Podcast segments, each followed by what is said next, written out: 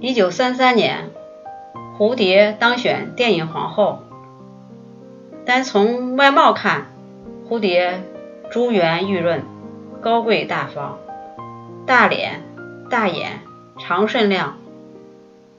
虽然富贵逼人，眉宇间流转哀愁与小清新，似乎更能打动观众。只是美人儿到了一定段位，能出位的便不再是容貌的比拼，性情。处事、性格、教养、才华、气质这些综合因素，都会为一个女子加分或者减分。熟女蝴蝶显然更胜一筹。一九二四年，中华电影学校招生，一千多人应试。一个叫胡瑞华的十六岁姑娘很忐忑。虽然家里最显赫的亲戚是父亲姐夫的哥哥，北洋政府内阁总理汤绍仪，但血缘的迂回早已稀释了亲情的力度。怎样才能从千人之中脱颖而出？他灵机一动，别出心裁地梳了一个横 S 发型，在左襟别了一朵大花，长长的耳坠儿，古雅的。从耳垂上流泻下来，身着长裙儿、圆角短袄，很复古的打扮，在密密麻麻的时装新女性中卓然不群。她如愿以偿地成为中华电影学校第一期，也是唯一一期学生，系统学习影剧概论、电影行政以及导演、化妆、舞蹈。唱歌等十多门课程，还有骑马、开车之类明星必杀技。从只有几个镜头的卖糖果的女孩到女一号，她积累着从量变到质变的能量。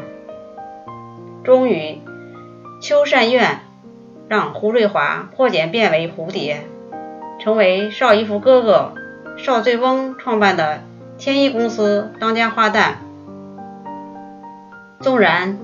天资再高妙，也没有人能够随便成功。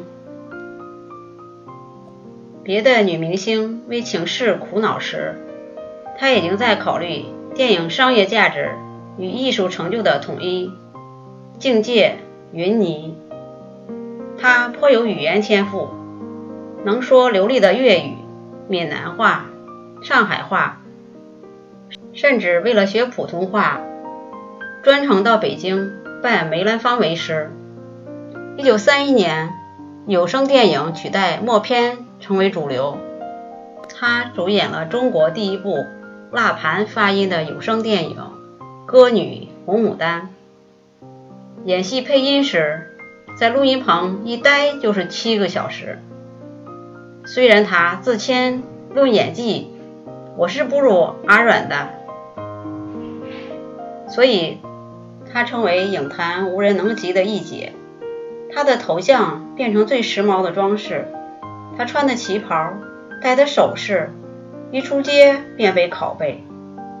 八卦杂志关注着她的一举一动，把她的打扮从头到脚分析给读者，以她作为最美丽的女子的模板，甚至她的酒窝也成了美女的重要标志。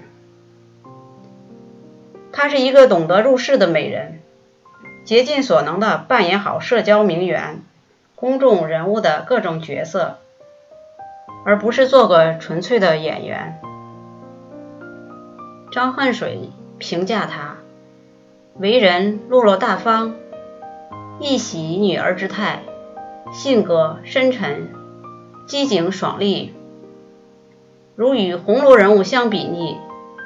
则十之五六若宝钗，十之二三若袭人，十之一二若晴雯。一个淑女，懂进退，知分寸，温柔与坚韧兼有，理性与乖巧兼具，珍爱自己也不妨碍他人，有谁不愿力捧呢？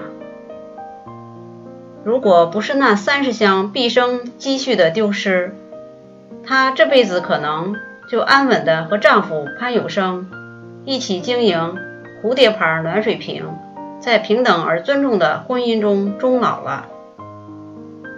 三十个箱子把戴笠送进他的生活，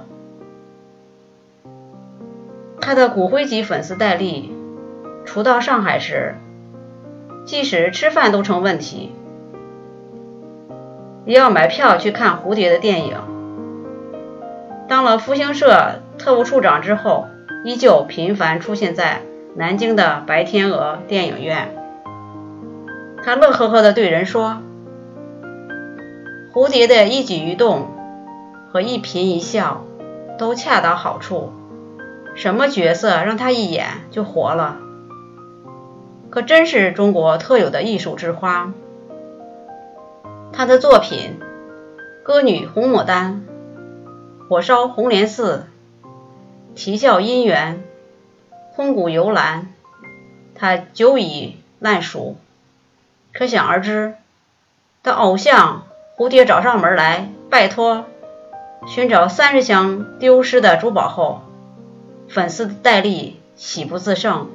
一个普通的捉贼案，他殷勤地用上了军统特权。砰砰地拍着胸脯保证，绝对不能委屈了我们的大明星。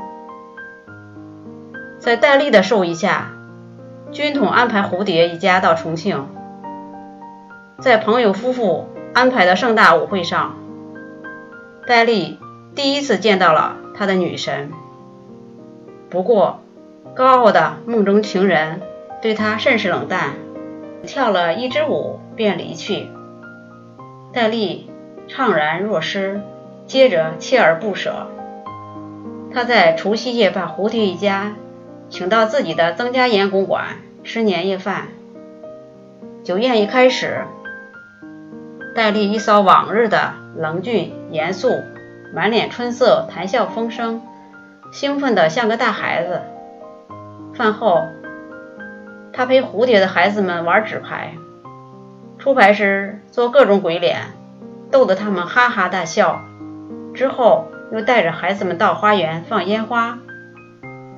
无论如何，我也形容不出飞扬跋扈的特务头子陪着心爱女子和别人生的孩子做游戏的情形。只能说他用情不浅，宝箱里的东西只追回了一小部分。戴笠。却按照清单从国外买了同款回来补齐。带着这些宝物，他再次来见蝴蝶。宝箱被打开的那一刻，蝴蝶百感交集。虽然这些物品与自己原有的相似，却是全新，甚至贴着商标。他瞬间明白了戴笠的用心。推辞吗？乱世中，自己一家老小寄人篱下，处境的艰辛容不得他撂出掷地有声的拒绝。接受吗？见惯风云的他，不会不清楚接下来的代价。一点儿都不动心吗？恐怕没有女子能够在这样感情与物质的双重夹击下纹丝不动。她是个多么玲珑的女子！当着戴笠下属的面，他微微低手，轻声说：“是的，或许只有成熟的稻谷才懂得弯腰吧。至于你，成熟的标志不是会说大道理，而是开始去理解身边的小事情，去体谅周遭的不得已。或许。”蝴蝶这样的淑女子，才是深谙人生最好年华的女子。她们虽然不是最年轻水灵，却是蜜桃成熟时心境平和愉悦，不会对现实和感情有太多的条件反射，不会太敏感、太凛冽、太反骨。她们像秋天午后的阳光，剥离了春天的青涩，夏天的热烈。以及冬天的寒酷融化一切的温暖、静谧和性感。熟女们再也不会拧巴，她们明白，与世界握手言和，不再为难自己和别人。